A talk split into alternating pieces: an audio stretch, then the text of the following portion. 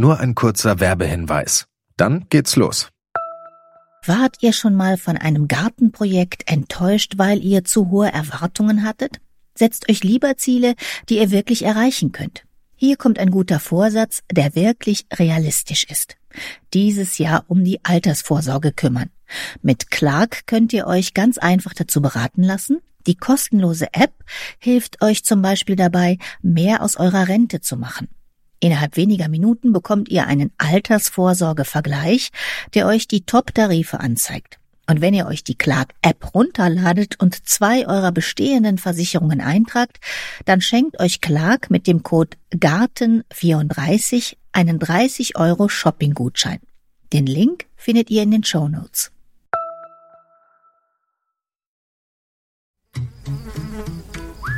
Gartenradio mitten im Grünen.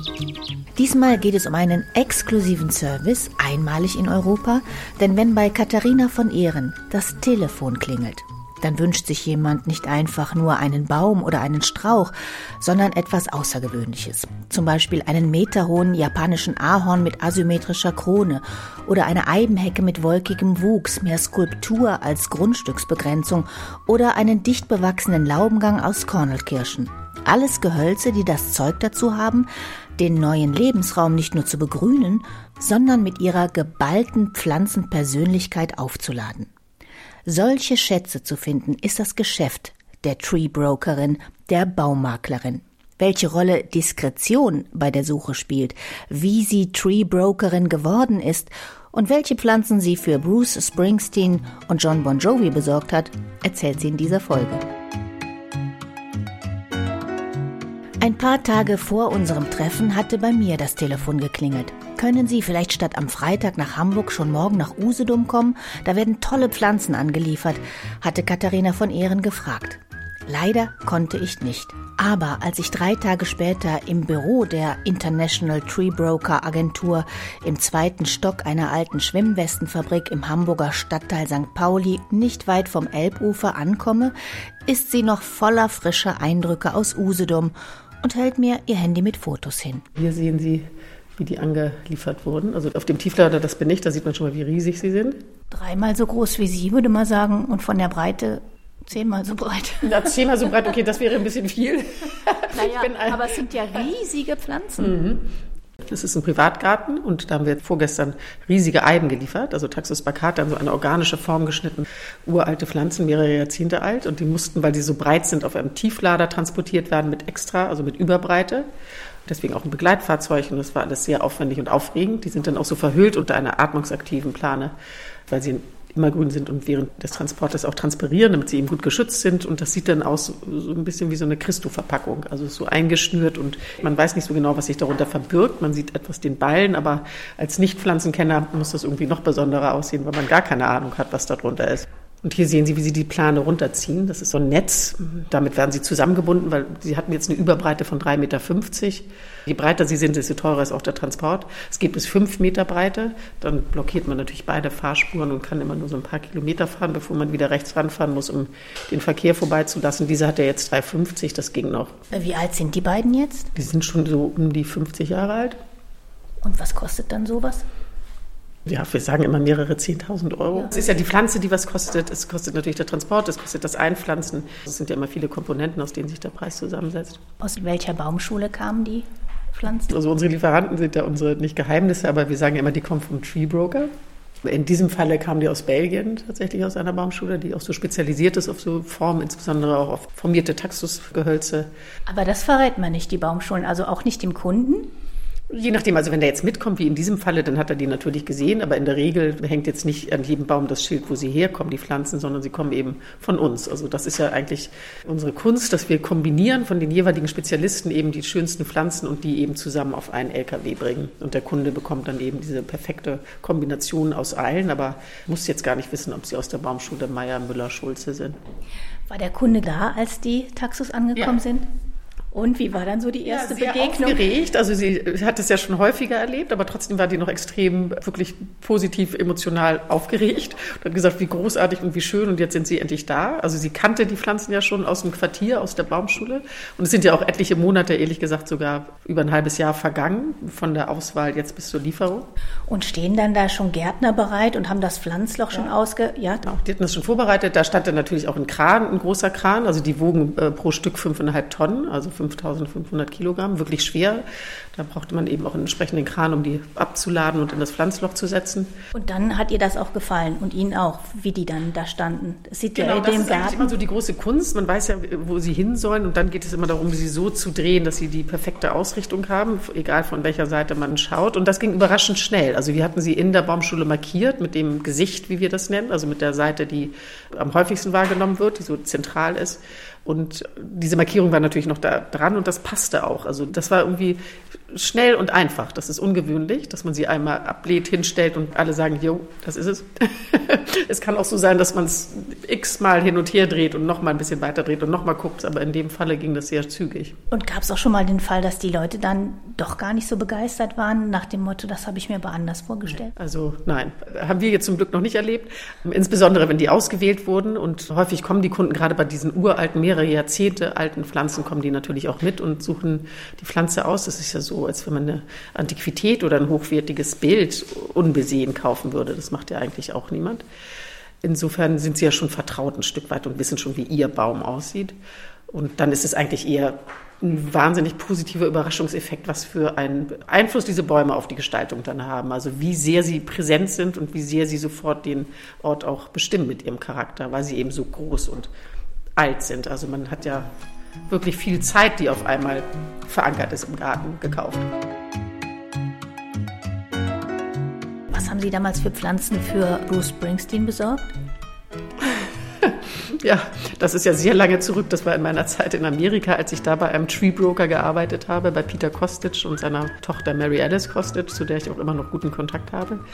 Genau, The Boss kam, um Quercus alba, also die Weißeiche, auszusuchen für sein Grundstück in New Jersey und war eigentlich relativ entspannt. Hatte aber auch ein Fable für Bäume und wollte sie eben auch wirklich physisch selbst aussuchen, welche Pflanzen dann zu ihm kommen. Ich glaube, der Landschaftsarchitekt aus New York war deutlich aufgeregter. Der war so aufgeregt, dass er mir nach dieser Auswahl der Bäume nachher hinten raufgefahren ist aufs Auto. und das war ja in Amerika, da war natürlich sofort Alarm. Ich durfte mich nicht mehr bewegen und wurde dann mit so einer Trage da rausgeholt aus dem Auto, damit ich den nicht gleich verklage und so fort. Oder wenn, wenn das passiert wäre, dass klar ist, dass ich keine Verletzung davon getragen habe. Das war so die Krönung dieses Ausflugs eigentlich. Daran habe ich fast mehr Erinnerung als an ihn. Ich glaube, ich war schon auch aufgeregt. Das war Mitte der 90er Jahre, hatte er natürlich auch schon eine große Bekanntheit und war The Boss. Und waren Sie auch in seinem Garten? Nein. Und wie war es denn bei John Bon Jovi? Da war ich auch nicht in seinem Garten. Da weiß ich nur, dass er eine Platanallee gekauft hat. Er hatte auch ein sehr großes Anwesen, auch in New Jersey, die wir zusammen ausgesucht haben. Man ist da in seinem Modus und arbeitet. Das ist jetzt eigentlich kein großer Unterschied zu anderen Bauherren. Meine Chefin hat immer gesagt, die müssen genauso schlafen und essen und aufstehen und verdauen wie wir. Interessiert sie alles überhaupt nicht. Also es ging wirklich immer nur um den fachlichen Austausch, um den zu zeigen die ideale oder passgenaue Pflanze für ihr Bauvorhaben zu suchen. Und das war eigentlich eher, was uns interessiert hat, dass die Gefallen finden an dem, was wir ihnen präsentieren und dass wir die Bäume verkaufen konnten. Sie sind ja Ende der 90er Jahre nach Ihrem Gartenbaustudium für ein Auslandssemester in die USA gegangen. Was war da für Sie so als Gartenbaunation interessant? Genau, ich habe ja an der Fachhochschule in Berlin Gartenbau studiert und da musste man ein Praxissemester machen und dann habe ich gedacht, okay, wenn schon, dann möchte ich auch gerne ins Ausland gehen. Und Amerika hat mich schon immer gereizt, fand ich spannend. Ich habe da eine Tante, die da lebt, wo ich auch zweimal die Sommerferien verbracht habe in der Nähe von Chicago, was auch ein großes Baumschulanbaugebiet ist und hatte von J. Frank Schmidt gehört. Die sitzen an der Westküste in Oregon das ist eine der größten Baumschulen weltweit, die wirklich über Tausende von Hektar Alleebäume kultivieren. Fand ich spannend, einfach zu sehen, wie so Bäume industriell quasi gefertigt werden, mit sehr perfekt organisierten Abläufen. Das wollte ich gerne sehen und hatte mich eben beworben und habe dann Platz bekommen. Und die waren auch darauf eingestellt, dass sie viele Interns hatten aus der ganzen Welt. Also es war mega international und man wohnte da auch in diesem Wohnheim und hatte da einen tollen Austausch hatte ich einfach die Idee, dass Amerika da in der Hinsicht, was so die Organisation anbelangt und auch die Kreativität, also da gab es damals schon Baumschulen, die wahnsinnig tolle Pflanzen kultiviert haben, so eine Living Art Gallery. Baumschule Eiseli, weiß ich noch, die haben dann Koniferen veredelt, die nicht mal aus derselben Familie kamen, wo alle immer gesagt haben, das geht nicht, das wächst nicht. Und die haben das einfach gemacht und auch damals schon so skulpturale Kreationen geschaffen und verkauft. Also irgendwie waren sie in der Hinsicht einen Schritt weiter. Und wie sind Sie dann an die Tree Broker gekommen? Genau, dann war ich erst an der Westküste und dann bin ich noch an die Ostküste gegangen, zu Princeton Nurseries, auch eine ganz alte Familienbaumschule, über 100 Jahre Tradition, die es leider heutzutage nicht mehr gibt. Da habe ich die Tree Broker, also Mary Alice Costage, kennengelernt, weil sie da Kundin war. Und ich war eine Zeit lang für den Einschlag zuständig. Da muss man sich vorstellen, wie so ein großer Hof, wo ganz viele verschiedene Pflanzen lagern. Und es war damals noch nicht so digitalisiert, dass man genau wusste, wo ist eigentlich was, sondern ich hatte da einen ganz guten Überblick, weil ich mich da so reingefuchst hatte. Und sie kam dann vorgefahren, hat immer gefragt, so, Katharina, was gibt es jetzt? Ich stelle mir das und das vor, wo hast du das? Und dann wusste ich, wo es ist. Sie wurde dann meine Kundin und hat das sehr geschätzt, wie ich das gemacht habe. Und wir haben uns irgendwie gut verstanden. Und dann hat sie gesagt, Mensch, sie sucht schon ewig jemand, ob ich nicht für sie arbeiten möchte. Dann habe ich noch meine Semesterferien sozusagen drangehängt und bei ihr gearbeitet. Und dann hat sie gesagt, okay, jetzt soll ich mal schnell nach Hause meine Diplomarbeit und das letzte Semester fertig machen. Sie hält mir den Job frei sozusagen. Und dann bin ich auch direkt danach zurückgekehrt und habe da zweieinhalb Jahre bei ihr gearbeitet. Und das war echt toll. Was waren denn so die wichtigsten Erfahrungen, die Sie da gemacht haben? Ich glaube schon ein Stück weit erstmal diese Arbeitsmoral, die war sehr hoch aufgehängt bei ihr und ihrem Vater. Es war eigentlich immer so, dass es mehr Arbeit als Köpfe gab. Es klingelten immer mehrere Telefone und man musste relativ schnell alles bedienen und beantworten gleichzeitig aber natürlich unterwegs sein und wirklich für diese hohe Qualität sich verbürgen und das entsprechend aussuchen. Das hat eben diese tolle Vielfalt aus Kundenkontakt, Kalkulation natürlich, aber auch Pflanzen suchen und finden. Also wirklich dieser Scout zu sein und unterwegs zu sein und Qualitäten zu überprüfen und zu den unterschiedlichen Projekten zu reisen. Ich war durchaus auch auf vielen Baustellen, auch auf Long Island, war das das zweite Büro. Und in New York City hatten wir natürlich auch viel, auch im öffentlichen Raum. Es gab wahnsinnig tolle Projekte und man hat irgendwie von morgens bis nachts gearbeitet. Ich habe ja mit einer Patricia Joanne zusammen gewohnt, die da auch arbeitete. Mit der habe ich auch eine Wohnung geteilt. Und das war wahnsinnig lustig. Also es gab nichts anderes außer diesen Job. Ja, man hatte ja weder Familie noch sonst irgendwas, sondern wir haben eben gearbeitet und am Wochenende kamen dann maximal irgendwelche Freunde aus New York. Ich habe so einen Pickup-Truck, bin ich gefahren von der Firma aus. Dann habe ich die immer in Princeton Junction am Bahnhof abgeholt und dann haben die so ein Wochenende auf dem Land gemacht und fanden das mega aufregend.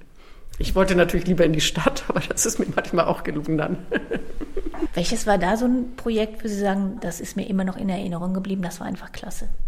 Battery Park, also die Südspitze Manhattans, die natürlich diese traurige Berühmtheit nachher erreicht hat mit den Anschlägen vom 11. September. Da haben wir die Außenanlagen gemacht. Und das war damals schon so, was jetzt dann erst so 10, 15 Jahre später nach Europa geschwappt ist, dass mit wahnsinnig viel Stauden auch gearbeitet wurde, mit sehr vielen Gräsern und da immer tolle, ausdrucksstarke Pflanzen und auch Bäume. Öme und von Sweden, Wolfgang Öme, den habe ich auch kennengelernt. Die sind so Landschaftsarchitekten, die dieses Prinzip, hier werden ja manchmal so eine Bestaude und noch eine andere Sorte, drei Stück und davon fünf und die haben eben 1000 oder 2000 oder 10.000 oder 700 und in großen Flächen und dann eben mit tollen, ausdrucksstarken Solitärgehölzen kombiniert, in so speziellen Beeteinfassungen und auch ganz viel hochwertigen Aufenthaltsraum geschaffen im öffentlichen Raum. Also dieses höher, größer, schneller gilt auch im Gartenbau in den USA? Ja, also höher, größer, schneller muss es gar nicht. Es war eigentlich eher vielfältiger und besonderer und schon mehr auch darauf geachtet, wie es genutzt wird. Wenn ich bei Ihnen anrufe und sage, ich hätte gerne eine Pflanze, wie läuft das dann?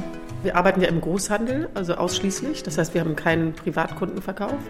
Bei uns kommen die Kunden eigentlich, die schon einen Landschaftsarchitekt beauftragt haben und die eine Fachgarten- und Landschaftsbaufirma an der Hand haben, die auch den Garten entsprechend baut. Und wir haben aber durchaus auch den Kontakt zu den Bauherren, weil wir die kennen oder weil wir weiterempfohlen wurden von anderen Bauherren. Und mit denen sind wir dann ja auch unterwegs, um die Pflanzen auszusuchen, aber immer in enger Absprache bzw. in Zusammenarbeit mit den Landschaftsarchitekten.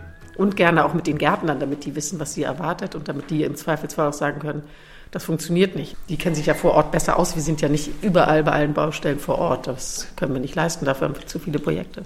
Katharina von Ehren sagt immer wir, wenn sie von ihrer Arbeit spricht, denn sie führt die Tree Broker Agentur nicht allein. In dem Büro in der alten Schwimmwestenfabrik stehen sich zwei Schreibtische gegenüber. Der zweite gehört ihrer Geschäftspartnerin Maike Rode. Die ist gerade nicht da. Mittagspause. Wir haben es uns an einem Besuchertisch bequem gemacht und Katharina von Ehren hat einen Stapel von Fotobüchern vor uns hingelegt. Bekommt dann jedes etwas aufwendigere Projekt dann so ein schönes Fotobuch? Ja, also das haben wir am Anfang hinbekommen.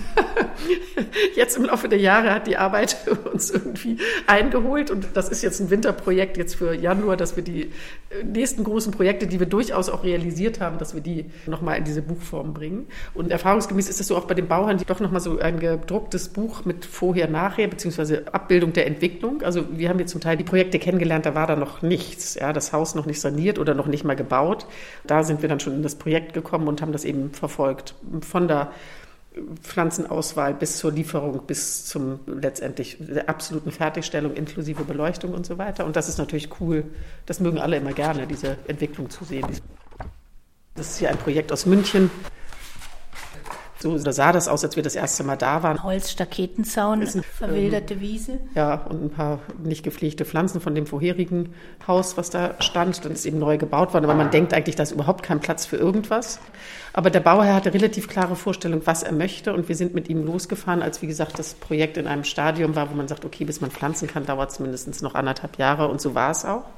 Aber er hatte vorher schon gesagt, er möchte diese Kiefern haben mit sehr hohem Kronansatz, also fünf bis sechs Meter hohe Stämme und dann so malerisch gewachsen, also so, dass man das Gefühl hat, dass die eben schon länger dastehen.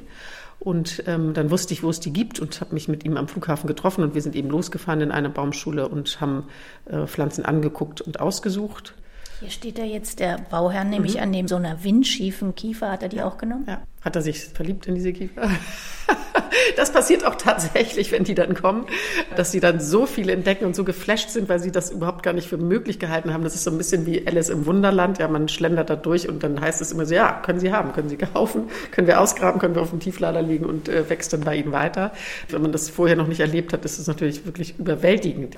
Und hier sind so japanische Ahorn, die auch relativ stark geschnitten waren, wo man eigentlich sagt, wow, das ist ja extrem speziell. Das gefällt jetzt nicht jedem, aber der hat ein sehr gutes Gespür für besondere Formen und hat sich diese Ahorn ausgesucht und da sind jetzt mehrere davon gepflanzt worden in seinem Garten auf so einer Art Hügel und das sieht wirklich großartig aus. Also es ist super geworden.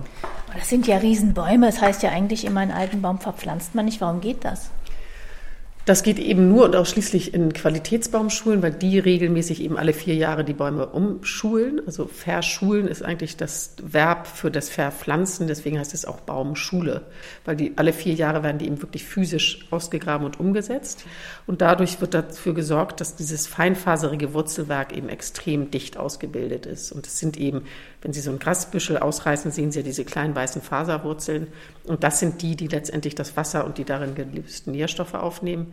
Wenn Sie jetzt eine dicke Wurzel haben und kappen die, dann haben Sie ja so eine Schnittstelle, da ist natürlich überhaupt gar keine Möglichkeit, Wasser aufzunehmen. Und durch dieses regelmäßige Verpflanzen haben Sie die alle in diesem Bereich des Erdbeins, den Sie ja mitliefern.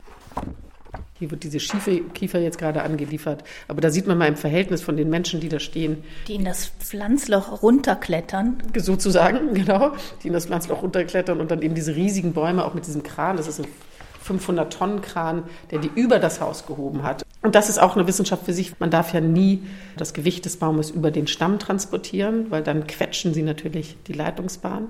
Also die Leitungsbahnen liegen ja direkt im Cambium, also unter der Borke, also außen. Ja, alle denken ja immer innen sind die Leitungsbahnen. Deswegen können ja hohle Bäume weiterleben, weil die Leitungsbahnen eben im äußeren Bereich sind, die das Wasser transportieren.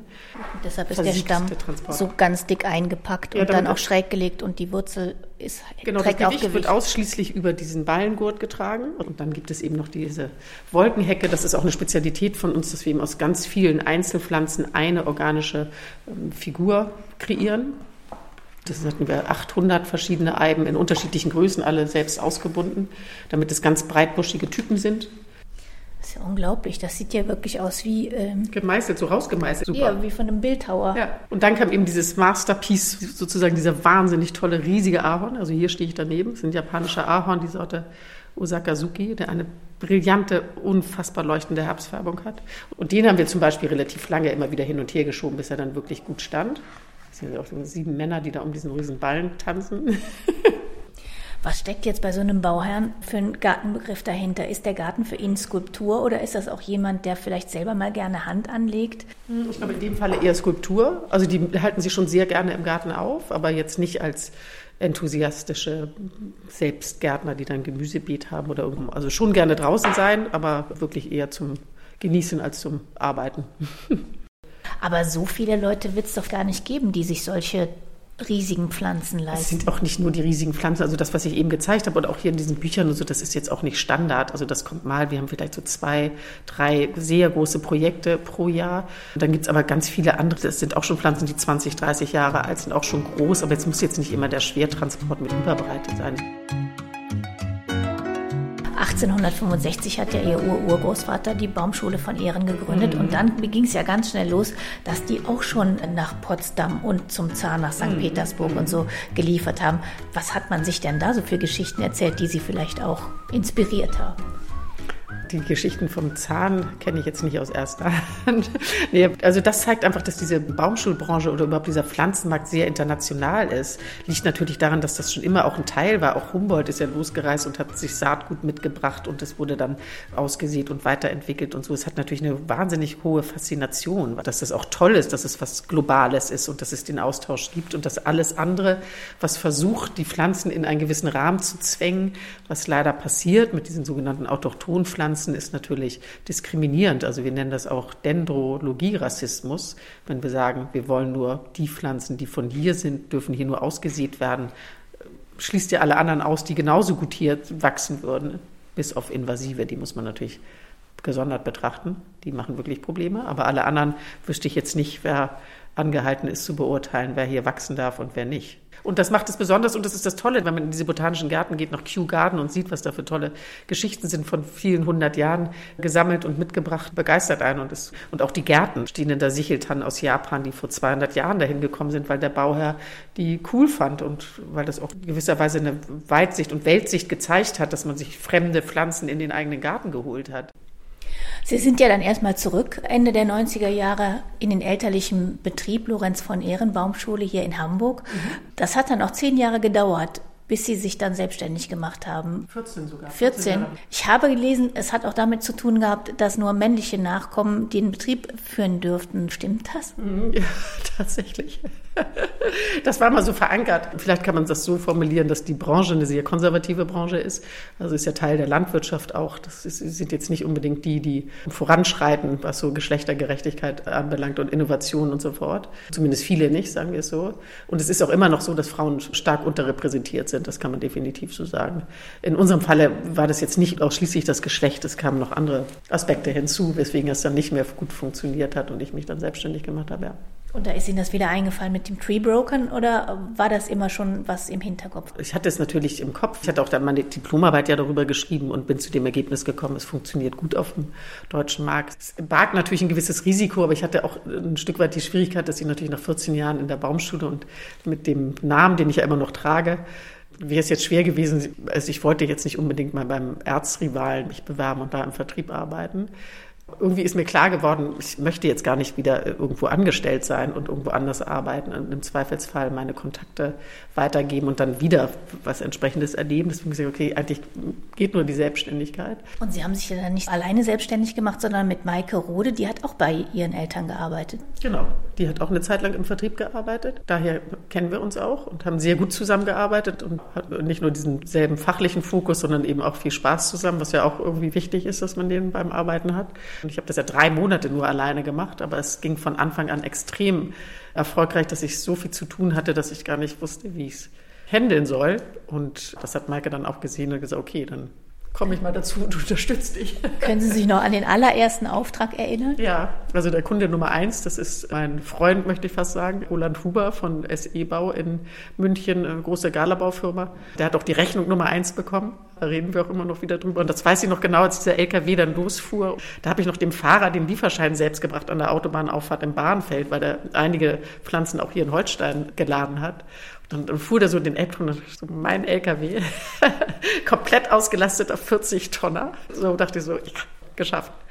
Ich musste ja auf einmal alles. Also ich hatte vorher nur den Vertrieb und ich musste jetzt ja auf einmal auch den Einkauf und das Marketing und naja, ich musste irgendwie mehr machen, als ich vorher gemacht habe, aber habe dann irgendwie gesehen, es funktioniert. Und das war irgendwie ein tolles Gefühl. Und glauben Sie, das hat auch was damit zu tun, dass Sie eben aus so einer äh, wichtigen Familie kommen, Baumschulenfamilie, und Sie haben es ja wirklich mit der Muttermilch im Prinzip aufgesogen, weil das Haus von Ihrer Familie steht ja auf der Baumschule. Sie sind in der Baumschule auch groß geworden, oder? Ja, das bin ich. Also ich glaube, ich habe wahrscheinlich so ein Selbstverständnis entwickelt dafür, dass Bäume ausgegraben und verladen werden. Nicht? Das ist für mich ein vertrauter Anblick, sagen wir es so. Aber es war jetzt nicht so, dass mein Vater uns mitgenommen hat und uns erklärt hat, wie man Rhododendron veredelt oder dass wir schon botanisch sattelfest waren, bevor wir in die Lehre gegangen sind. Das gar nicht, sondern es war eigentlich eher ein Aufwachsen in dieser Umgebung, ein riesiger, fantastischer Spielplatz natürlich. Und es gab ja auch noch Pferde, als ich klein war. Und es gab den Bewässerungsteich zum Schwimmen und so. Es war eigentlich eher so ein Paradies für Kinder, als dass es jetzt gleich den Bezug gegeben hätte. Es war auch gar nicht klar, dass meine Schwester und ich auch in die Richtung gehen würden, eben weil wir Frauen sind. Aber man hat natürlich dann schon viele Leute auch kennengelernt. Konnte sich so ein Netzwerk, von dem man vielleicht gar nicht wusste, dass es mal ein Netzwerk wird, aufbauen. Genau, das, das ist richtig. Während ich da gearbeitet habe, dann nicht. Ja klar, ohne dem hätte es auch nicht funktioniert. Also ich glaube, diese Initialzündung ging ja über Kunden, die ich vorher auch schon kannte. Mittlerweile haben die Tree Brokerinnen rund 600 Baumschulen in Deutschland, den Niederlanden, Belgien oder Dänemark ständig im wahrsten Sinne des Wortes im Blick. Also wir sind viel unterwegs, das ist auch tatsächlich das A und O, weil nicht unterwegs zu sein bedeutet, dass man nicht weiß, wie die Pflanzen aussehen. Und das geht ja immer um die Qualitäten, die wir auch beurteilen.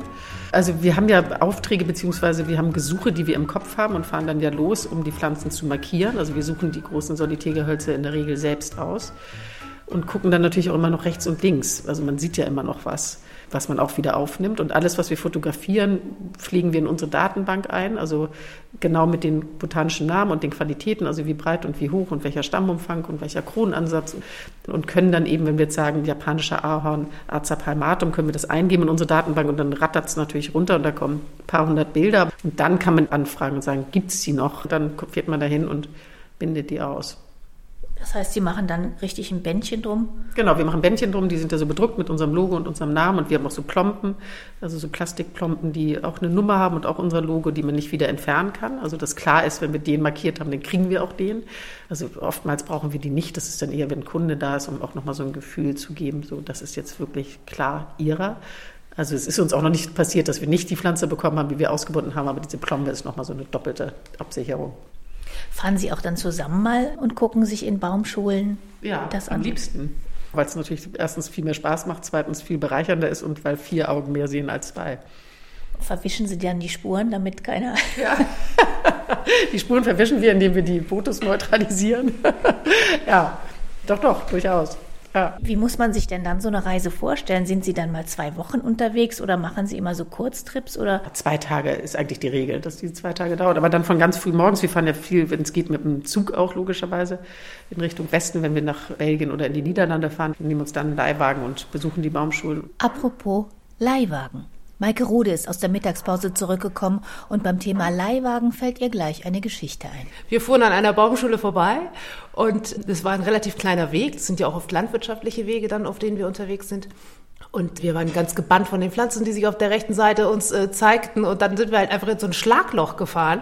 Und plötzlich zeigten natürlich diese ganzen Elektronikleuchten in dem Auto an, dass also irgendwas nicht stimmt. Dann haben wir angehalten und dann war der Reifen einfach mal richtig platt. Und dann haben wir es noch mit Ach und Krach auf einen Hof einer anderen Baumschule geschafft und durften da stehen bleiben. Und Katharina hat sich von der anderen Baumschule, mit der wir verabredet waren, abholen lassen, hat ihren Job gemacht, hat ihre Bäume ausgebunden.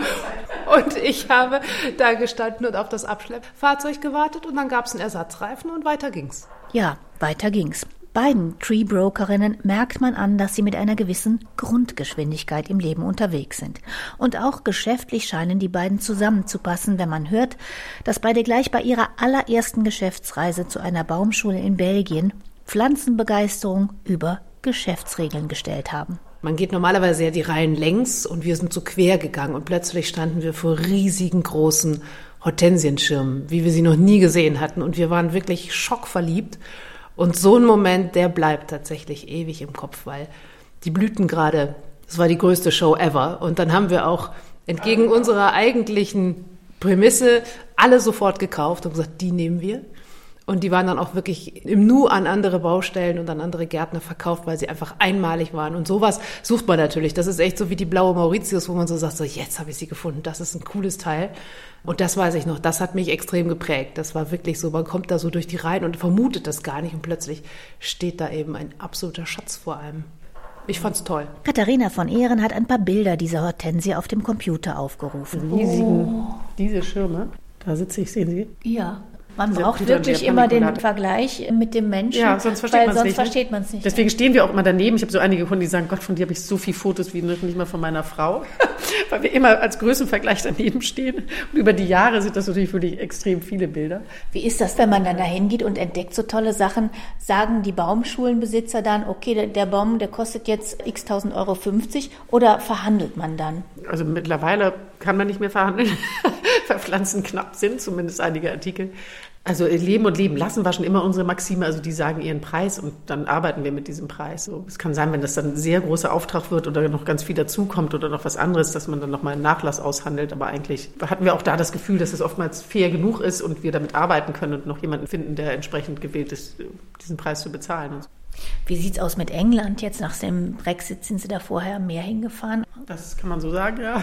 Sind wir jetzt im Moment gar nicht mehr, ehrlich gesagt. Also wir hatten so ein paar Projekte. Wir haben ja auch nach Wimbledon, also da in den Heiligen Rasen, große, tolle Kletterhortensien geliefert, so schirmförmig geschnitten und große Solitäre.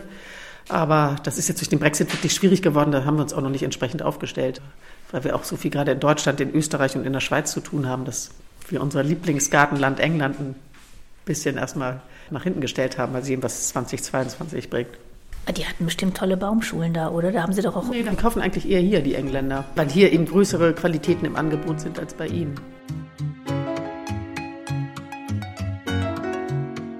Sie machen das ja jetzt seit 2010. Können Sie denn da schon feststellen, dass sich Trends ändern? Absolut. Im Moment ist es ja Mode, fruchtende Gehölze zu verwenden. Also wirklich so diese Idee, dass man sich aus dem eigenen Garten versorgen kann. Ob es jetzt Quittenbäume sind oder Quittenspaliere oder Apfelbäume oder große Pflaumenbäume oder natürlich auch die ganzen Beerenfrüchte, tolle Blaubeersorten oder so. Also es gibt ja ganz viel, was man da auch schon gleich groß kaufen kann, um dann sofort auch mehrere Kilo zu ernten. Das ist sicher ein Trend und dann würde ich sagen, hat es sich jetzt so entwickelt, dass man eher zu dem Natürlichen zurück möchte. Also diese wirklich ganz klar strukturierten Gärten, so ein Wasserbecken und dann Dachplatanen dazu im gleichen Abstand, die sind jetzt abgelöst durch die mit malerisch gewachsenen Einzelpflanzen und eher wilden Wiesen als geschorenen Rasenflächen oder wie gesagt viele Stauden. Aber dazwischen dann doch wieder geschnittene Formen, also eigentlich eine Kombination aus beiden.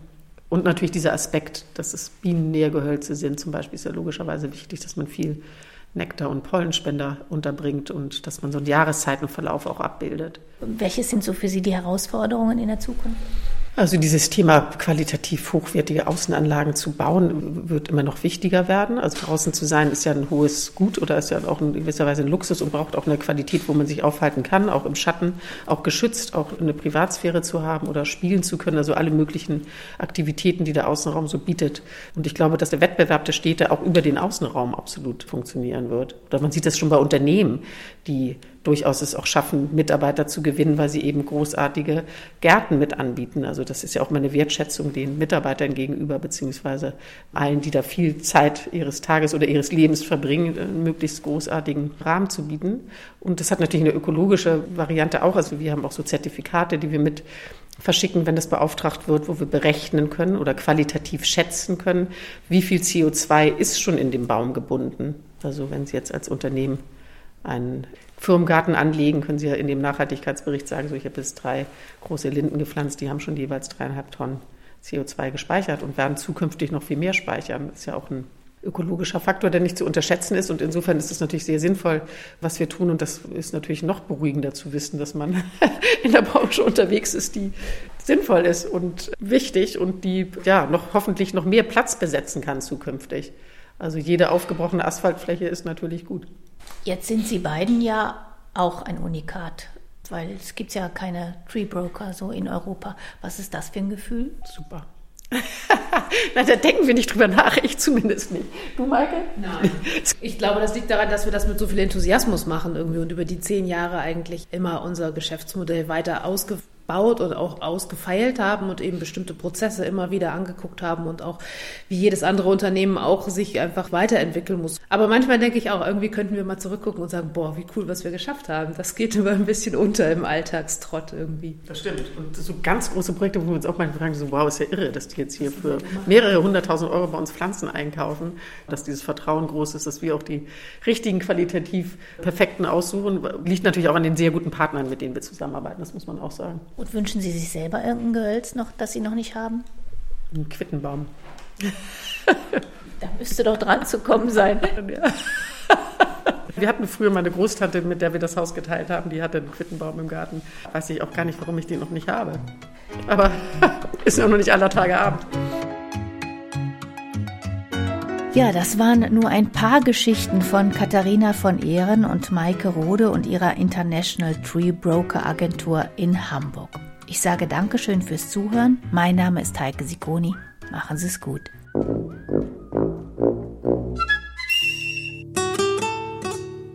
Gartenradio Gezwitscher